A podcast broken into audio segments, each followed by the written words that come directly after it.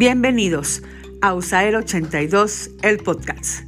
Soy Elsa Cifuentes y en este capítulo hablaremos de las barreras para el aprendizaje y la participación. Comenzamos.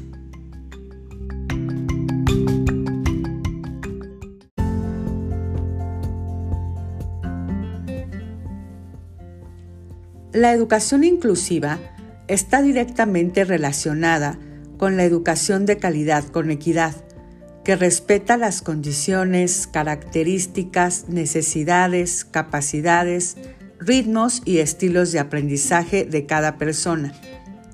Hablar de equidad en materia educativa implica lograr que todas las personas tengan las mismas oportunidades de hacer efectivos sus derechos y alcanzar los fines de la educación en condiciones de igualdad. Si aspira a ser realmente una escuela inclusiva, debemos comenzar con prácticas que permitan esta condición.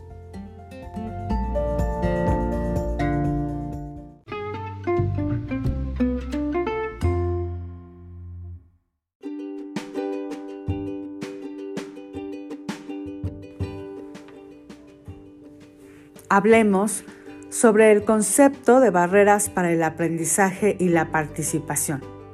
Son aquellas que hacen referencia a las dificultades que experimenta cualquier alumno con mayor frecuencia los educandos que están en una situación de vulnerabilidad.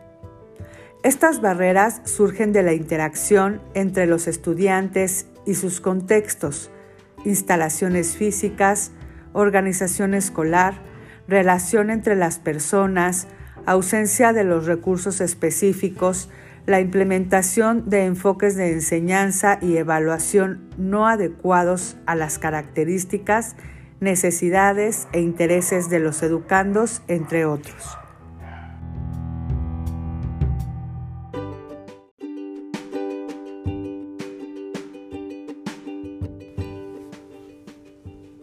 Dentro de las comunidades escolares, las prácticas inclusivas exigen la eliminación de las BAP o barreras para el aprendizaje y la participación. El término BAP se adopta en lugar de necesidades educativas especiales, para hacer referencia a todas las dificultades que experimenta cualquier alumno.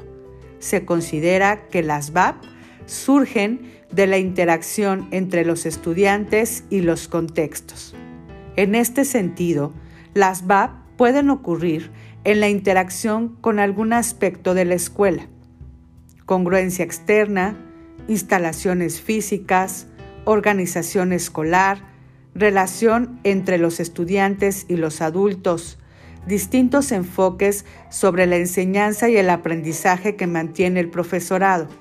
Por otra parte, las BAP también se pueden encontrar fuera de los límites del centro escolar, ya sea en las familias o en las comunidades y por supuesto en las políticas y circunstancias nacionales.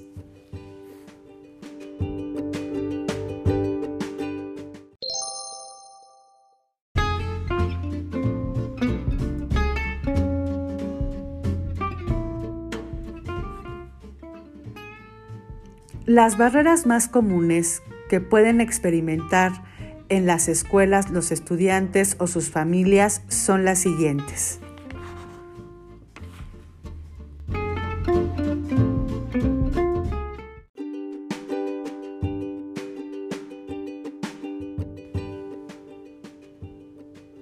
Actitudinales.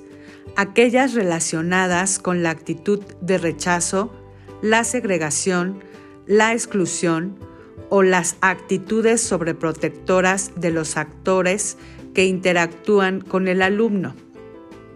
Estas BAP comprenden acciones como la negación de inscripción o la falta de inclusión en las actividades debido a que no se planean teniendo en cuenta las características y necesidades del alumnado.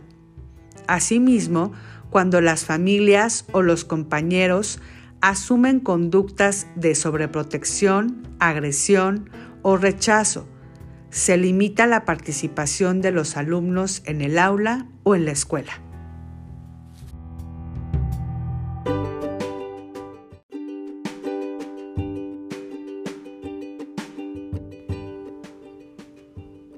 Pedagógicas.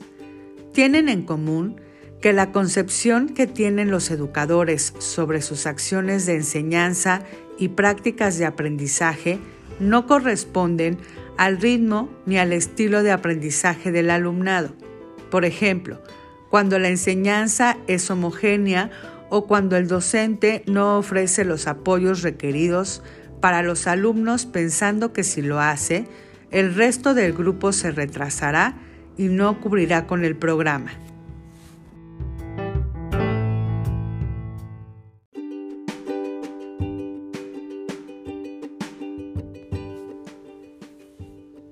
De organización. Las barreras de este tipo hacen referencia al orden y estabilidad en las rutinas de trabajo, la aplicación de las normas y la distribución del espacio inmobiliario.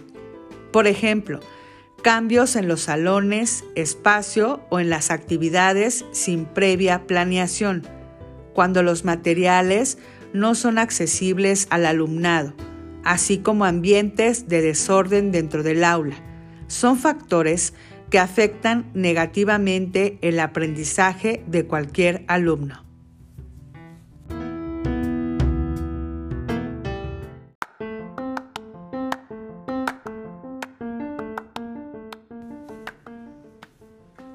El uso del concepto de VAP cambia el enfoque de identificar a los estudiantes con necesidades educativas especiales a la idea de que las dificultades educativas surgen de la interacción con las personas, el uso de los recursos educativos, la implementación del currículo, las condiciones físicas del espacio, entre otros.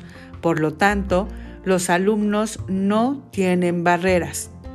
Esta reflexión sobre cómo se utilizan los distintos conceptos es importante para cambiar las formas de pensar obsoletas, pues sin un esfuerzo serio en este sentido, podemos encontrarnos fácilmente con el hecho de que un niño que está experimentando VAP sea rápidamente etiquetado y clasificado como un niño con barreras, lo que vendría a ser un simple eufemismo de la categoría alumno con necesidades educativas especiales, que nos gustaría ir viendo desaparecer.